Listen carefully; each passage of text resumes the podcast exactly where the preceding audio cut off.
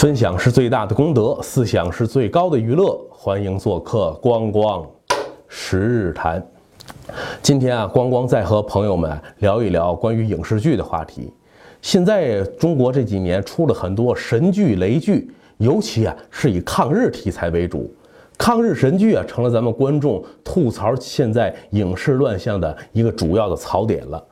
但是拍这种雷剧、神剧啊，您还别认为就是我们中国影视工作者的特色，或者是我们中国影视人的无能。这种现象在国外一样存在。今天我倒想问问小伙伴们，你们听说过抗日神剧？但是有多少人还听说过有抗中神剧呢？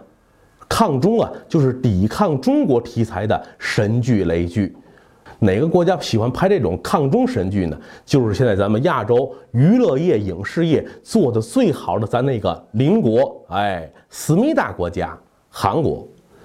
那说到韩国的影视产业，当然了，现在最近有些啊小插曲啊，小朋友们有点小调皮，弄得韩国的艺人啊跟影视作品啊，一时间好像不能进入我们大陆地区了。那么咱往前倒这十几年来看，这个韩国的影视产业、文娱产业确实给我们中国人带来了丰富的一个文化生活，也对我们的文化审美啊进行了不少可以叫洗脑的作用。那么抗中神剧这样的作品有哪几部呢？我说出两部来，不知朋友们见没见过？有一部啊叫《渊盖苏文》，就是写这个高句丽时代一个大将，当时高句丽的军事领袖渊盖苏文啊，抵抗唐军侵略，结果把唐太宗李世民啊射成了独眼龙，大败唐军，差点啊把整个中原王朝给吞并了。这么一部电视剧，还有一部电影叫《神机剑》，那是写的是抗明的。不是咱们明朝万历三大征啊，帮着这帮人抗日援朝，而是明朝作为外来入侵朝鲜的敌对势力，被朝鲜本国给打得大败。就神机剑什么？就当时说这个朝鲜政权发明了一种新式武器，就是在冷兵兵器时代吧，属于有制式火炮效果的，哎，可以一发的出去啊，把成片的明军杀得片甲不留。还有一部关于朝鲜战争题材的，叫《战友》。那完全是一个，哎呀，对我国志愿军啊，和可以说是有这种诋毁形象的这么一部电影。那今天为什么我想和朋友们分享一下韩国抗中神剧这样一个话题？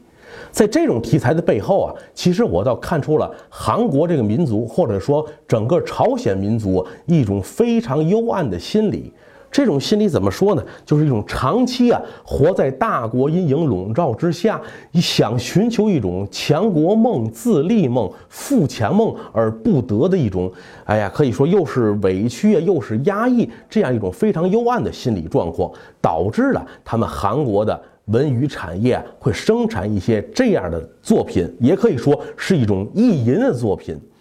那大韩民族为什么要喜欢意淫呢？您像我们拍抗日神剧，毕竟我们抗日最终是取得了胜利，把鬼子打跑了。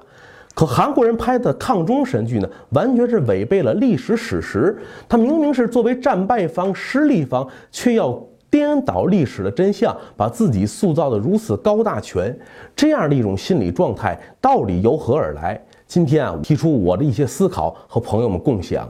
那个朝鲜半岛啊，跟咱们中华这历史这几千年确实是比较复杂，剪不断理还乱。这个小朋友呢，也时不常的给咱们制造点小惊喜或者叫小麻烦。如果当年没有隋炀帝三次亲征高句丽啊，可能隋朝能变成一个长命的王朝；如果没有万历的三大征，也许明朝啊还能延续一些寿命；如果没有抗美援朝啊，台湾的状况也许就不是今天这个面貌。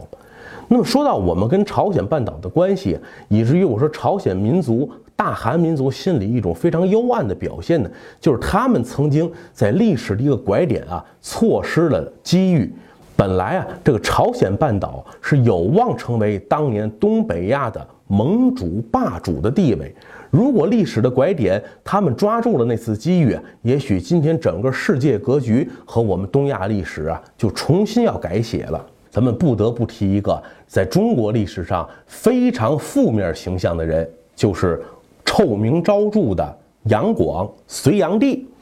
这个杨啊，作为谥号，它不是什么好词，就说这个人啊无礼远德，才谥号为杨。那么在我们中国传统的这几千年民间的传说当中啊，戏曲小说当中啊，隋炀帝这个人可以叫十恶不赦，毫无一个优点可言的这么一个暴君昏君的形象。而且隋朝的之短命啊，亡在这位先生手里，到底原因何在呢？当年隋朝的快速灭亡，就是和朝鲜半岛局势啊直接相关。那个时候啊，在整个辽东地区，就包括我们今天东北的大部分地区，还有今天朝鲜半岛北部的大部分地区啊，存在着一个和我们中原王朝并置的一个集权王朝，就是高句丽。这个您注意，可不念什么高句丽，而且这个高句丽和后来我们俗称人家高丽啊，到底有没有关系啊？这在史学界一直也都有争论。当然，我是比较倾向于咱们国家一些的学者的考证，说这个高句丽啊和后来的高丽王朝和后来的所谓现在的朝鲜民族、大韩民族啊，并没有什么直接关联。高句丽呢，是当时在整个辽东地区啊，像什么扶余族啊、漠河族啊，还有朝鲜原住民啊，混合而成的一个少数民族政权。这是我们中国学者的一个观点。那当然了，您像人家朝鲜、啊韩国，人家那边的学者呢，却一直坚持认为啊，他们就是高句丽的后代。高句丽这个民族啊，是朝鲜民族的先民。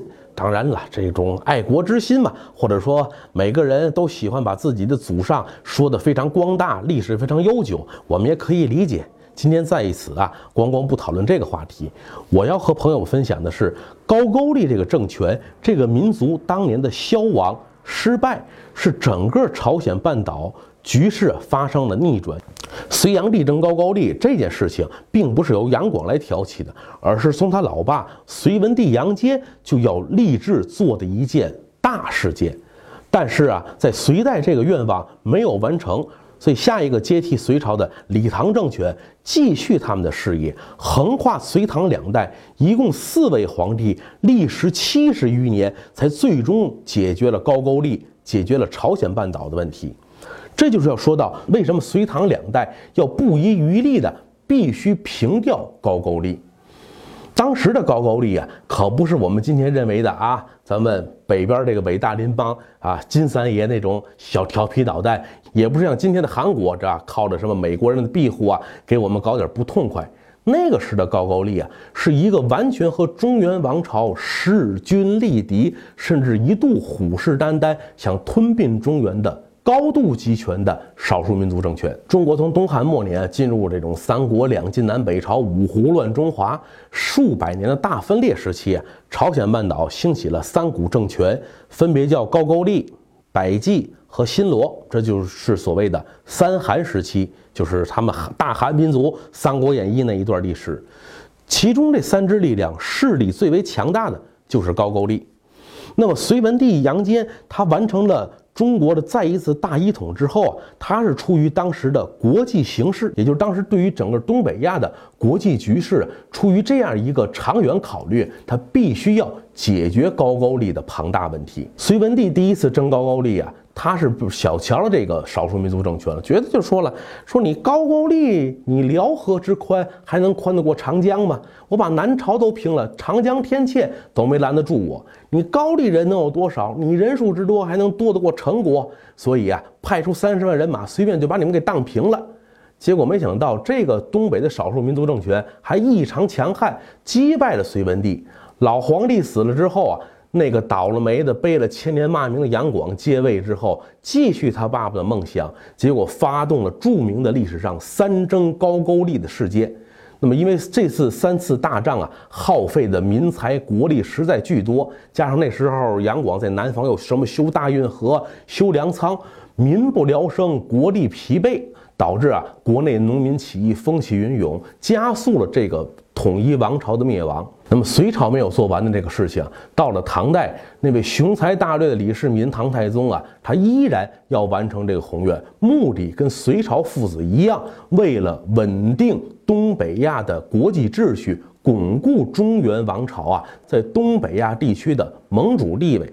也就是说，今天咱们看美国打什么伊拉克、打阿富汗。跟当年我们中原要争高句丽，目的是一样，所以您今天能理解美国人打伊拉克也就能理解隋唐两代为什么要解决朝鲜问题。唐代对高句丽的征伐最为有名的就是李世民御驾亲征。刚才我片子开头介绍那部啊抗中神剧《渊盖苏文》啊，讲的就是这段历史。渊盖苏文是渊是他们一个高句丽民族当时的姓氏，这渊盖苏文就是当时高句丽的军事领袖，怎么来抵抗唐军对他们的攻伐。这渊盖苏文这个艺术形象，在咱们中国啊小说戏曲当中啊，其实也经常出现，只不过我们把它叫做盖苏文，把那渊给它去了，说这不是我们汉族的姓，就称它为盖苏文。这个说唐后半部分就讲说，这个盖苏文呐是什么？当年那个位隋唐好汉单雄信转世投胎，投到了辽东。为什么要打唐朝呢？就是为了报瓦岗寨这帮兄弟啊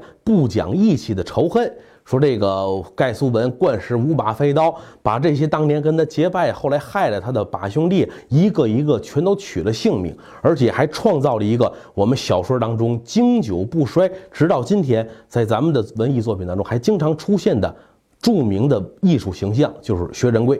那唐太宗啊，这么一个文武双全、以军功显赫著称的皇帝，最终也没有解决高句丽的问题。当然了，出了什么像薛仁贵这样的英勇猛将，打的高句丽啊，也是元气大伤。咱们今天北京还有一个著名的法源寺，法源寺前身啊就叫闽中寺，怜悯的悯，忠良的忠，悯哪些忠呢？就是悯这些跨海征东打高句丽的。唐朝阵亡的将领，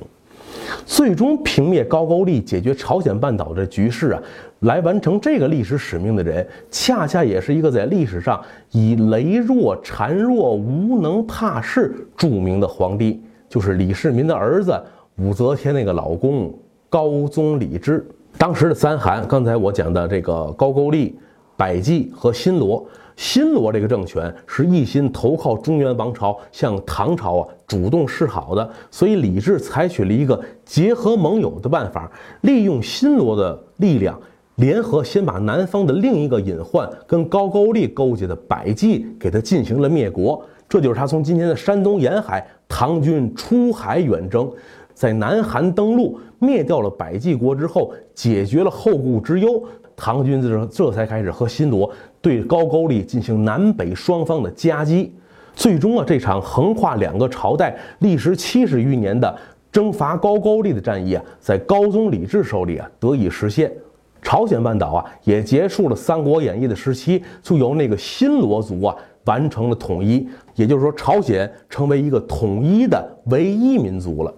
那么高句丽这支民族、这支血脉去了哪儿呢？他们在历史上从此就都被分化瓦解掉了。李治啊，他是一点儿也不弱，他采取了一种高压的武装押送政策，强迫当时高句丽的上层社会，连同他们的随眷家属，整个民族二十几万人，在唐王朝军队的武力看护之下，内迁到了我们中原地区，就是迁到了今天的江淮地带。所以，像今天皖北啊、苏北很多人啊，你的身上很可能就流着。高句丽的血脉，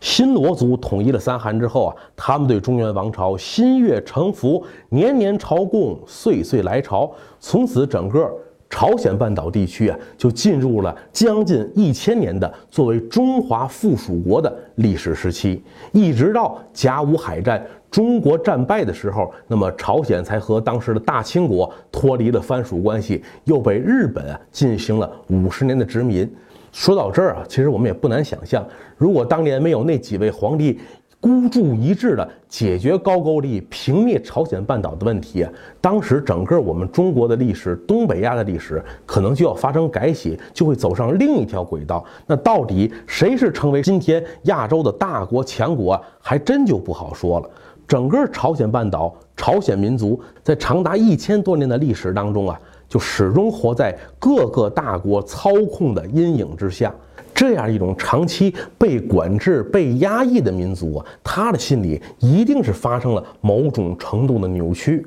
特别是像韩国，随着六十年代之后它的经济起飞，现在它的社会发展各方面是非常进步，已经步入一个发达国家的行列。历史投射下的阴影，加上今天它国家的实力，哎，老子又有钱了。财大气粗了，两者相结合，我是感觉到整个韩国这个民族啊，确实产生了一种比较扭曲幽暗的心理，所以他拍出这些抗中神剧啊，也是作为他这个国家一种变相的心理发泄。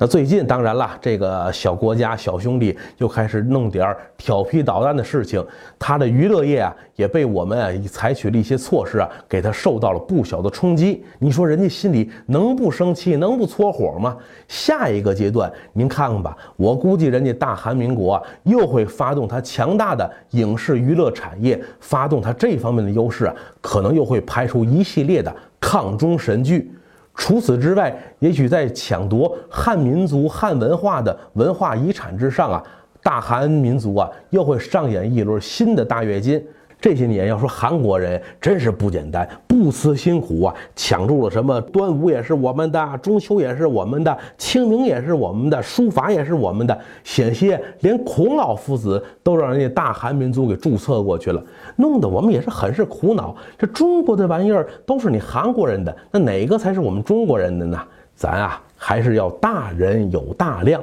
天朝上邦就应该有大国的胸怀嘛。什么都是韩国人发明的，没关系，咱中国人啊，也只能负责发明一下韩国人了。